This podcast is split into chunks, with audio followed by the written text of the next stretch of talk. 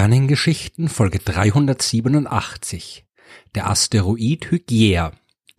Ich habe das Gefühl, ich habe schon viel zu lang nicht mehr über Asteroiden gesprochen. Über Asteroiden könnte man eigentlich immer sprechen. Diese Himmelskörper sind enorm faszinierend und definitiv viel mehr als nur simple, langweilige Felsbrocken im All. Und deswegen will ich mich heute ganz einem einzigen Asteroid widmen. Hygiea. Hygiea ist einer der Veteranen im Asteroidengürtel zwischen den Umlaufbahnen von Mars und Jupiter. Das erkennt man auch direkt am Namen.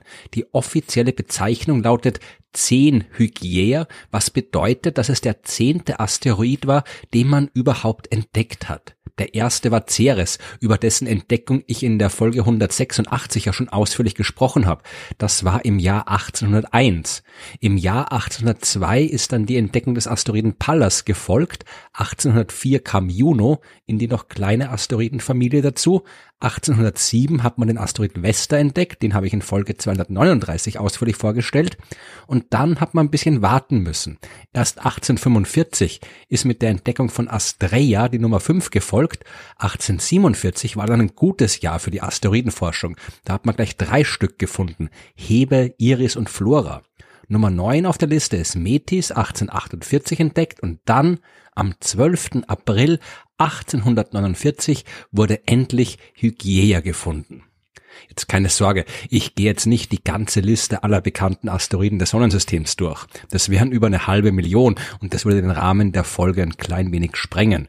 Aber man kann vielleicht anhand der zehn Stück, die ich jetzt kurz durchgegangen bin, schon erkennen, dass die Entdeckung eines Asteroiden damals durchaus eine besondere Sache war. In den ersten fünf Jahrzehnten des 19. Jahrhunderts hat man nur zehn Asteroiden entdeckt, im Schnitt also nur einen alle fünf Jahre. Da hat man schon zufrieden sein können und ein bisschen Ruhm erlangen können, wenn einem das gelungen ist. Zufrieden war mit Sicherheit also auch der italienische Astronom Annibale de Gasparis, denn der war es im Alter von nur 29 Jahren, der Hygiea gefunden hat. Und eigentlich hätte ihm das auch schon ein bisschen früher gelingen können, zumindest wenn man nach der Größe der Asteroiden geht und annimmt, dass sie umso leichter zu finden sind, je größer sie sind. Denn Hygiea hat einen Durchmesser von 434 Kilometer, was den Himmelskörper zum viertgrößten Objekt im Hauptgürtel der Asteroiden macht. Nur Ceres, Pallas und Vesta sind noch größer. Hygiea hat aber mehr zu bieten als nur schiere Größe, zum Beispiel ein astronomisches Symbol. Wer alte Bücher über Astronomie liest oder sehr genau in manche moderne Lehrbücher schaut, der wird dort das eine oder andere komische Symbol finden. Und damit meine ich jetzt nicht die ganzen speziellen Zeichen, die die Mathematik zu bieten hat. Die sind nicht seltsam. Ja, und die findet man überall in der Naturwissenschaft. Aber vielleicht sieht man sowas wie einen Kreis mit einem Punkt in der Mitte.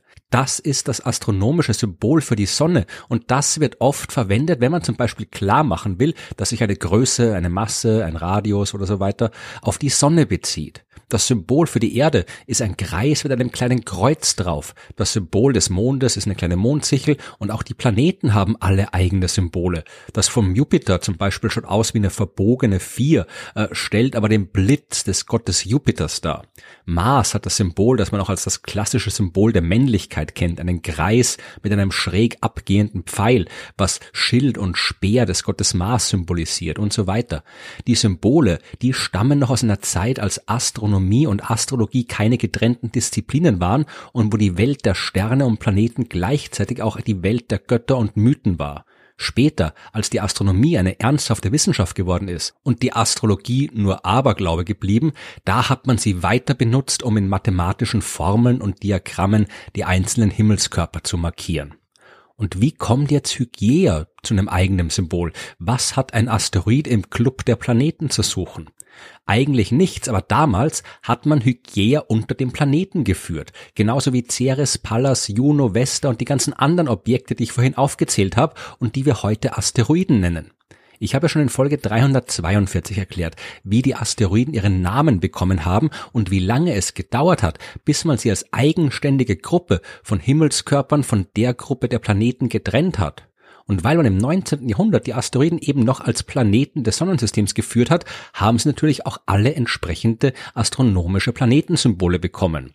Hygiea einen Stab, um den sich eine Schlange windet, den berühmten Eskulap-Stab, also das Zeichen des griechisch-römischen Gottes Asklepios bzw. Eskulap, der für die Heilkunst zuständig ist, weswegen man dieses Symbol auch heute noch an Apotheken, Krankenhäusern oder Arztpraxen sehen kann. Asklepios, der hatte eine Tochter, die Göttin der Gesundheit und Schutzpatronin der Apothekerinnen und Apotheker. Ihr Name ist Hygieia und Ernesto Capocci, der Direktor der Sternwarte von Neapel, an der die Gasparis seine Entdeckung gemacht hat, der hat ihren Namen ausgesucht als Namen für den neuen Himmelskörper. Genauer gesagt hat er den Asteroid Igea Borbonica genannt, um auch das Haus Bourbon Sizilien zu ehren. Es waren die Adeligen, die damals über Neapel geherrscht haben. Sowas war damals üblich. Auch andere Asteroiden haben Namen bekommen, wo die Adelshäuser und Könige geehrt worden sind. Aber diese wissenschaftliche Schleimerei ist nicht gut angekommen, vor allem bei den Kollegen aus anderen Ländern, die andere Könige und Adelige gehabt haben. Und deswegen hat man diese Zusatzbezeichnungen irgendwann abgelegt und übrig geblieben ist nur der heutige Name Hygiea. Nach all dieser Mythologie und Geschichte wird es aber auch ein bisschen Zeit für echte Astronomie. Hygiea ist ein klassischer Asteroid des Hauptgürtels. Der gehört also zu der großen Gruppe an Himmelskörpern, die sich zwischen den Umlaufbahnen von Mars und Jupiter befinden.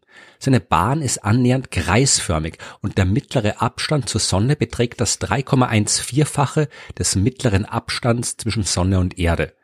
Aus Beobachtungen kennen wir auch die Zeit, die Hygieia braucht, um sich einmal um ihre Achse zu drehen. 13 Stunden und 50 Minuten. Für eine Runde um die Sonne braucht der Asteroid dagegen ganze fünf Jahre, sechs Monate und 24 Tage. Aus der Nähe beobachtet haben wir Hygieia leider noch nicht. Selbst von der Erde aus ist der Asteroid schwer zu sehen, denn der ist nämlich dunkler, als es angesichts seiner Größe zu erwarten wäre, was auch der Grund ist, warum er erst so spät entdeckt wurde.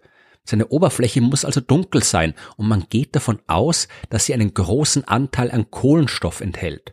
Das kennen wir auch von Meteoriten, die wir hier auf der Erde gefunden haben, den sogenannten kohligen Chondriten.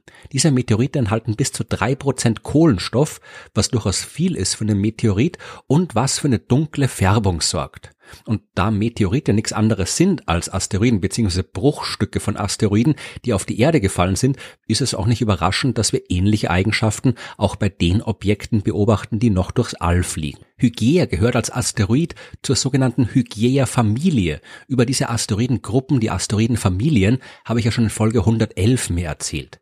Diese Familien entstehen, wenn ein großer Asteroid bei einer Kollision in mehrere Stücke auseinanderbricht. Dann entsteht eine Familie aus kleineren Objekten, die alle ähnliche Bahnen haben. Im Fall von Hygieia geht man davon aus, dass die entsprechende Kollision vor circa zwei Milliarden Jahren stattgefunden hat. Was dabei abgelaufen ist, das ist naturgemäß schwer zu rekonstruieren. Auf jeden Fall war da ein Himmelskörper, der größer war, als es Hygieia heute ist der muss mit einem ebenfalls großen Objekt kollidiert sein. Es kann sein, dass diese Proto, diese Urhygiea dabei komplett zerstört worden ist. Dann hätte sich die Mehrheit der Bruchstücke zur heutigen Hygiea formen müssen und nur ein kleiner Teil wäre zu anderen neuen Asteroiden geworden. Denn äh, schaut man sich alle bekannten Mitglieder der Hygieia-Familie an, dann macht Hygieia selbst mit ihrer Masse den absolut dominanten Anteil aus. Die beiden nächstgrößeren Objekte der Familie sind nur 70 Kilometer groß und der Rest ist noch viel kleiner. Es kann auch sein, dass die Urhygier nicht zerstört worden ist, sondern dort durch die Kollision nur ein großer Krater geschlagen wurde und die restlichen Familienmitglieder aus diesem Material entstanden sind. Dafür sind die anderen Asteroiden der Gruppe aber wieder fast zu groß. Der Einschlag, mit dem sie hätten entstehen können, der wäre so gewaltig gewesen, dass der ursprüngliche Asteroid kaum überleben hätte können. Ohne genaue Daten über Ikea ist es alles schwer zu rekonstruieren.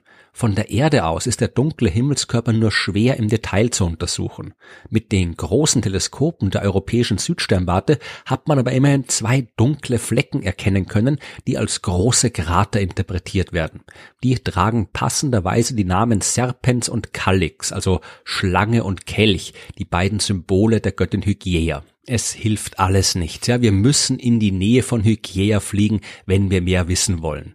Das ist aber leider nicht so einfach und es ist keine entsprechende Mission geplant. Denn es wäre auch schwer, sich zu entscheiden, wohin man fliegen soll. Alle Asteroiden, die da draußen herumfliegen, das sind eigene kleine Welten mit ihren eigenen faszinierenden Geschichten. Wir haben von den Hunderttausenden bekannten und den Millionen unbekannten Objekten gerade mal ein gutes Dutzend aus der Nähe gesehen. Da draußen warten noch unzählige Welten darauf, von uns entdeckt zu werden.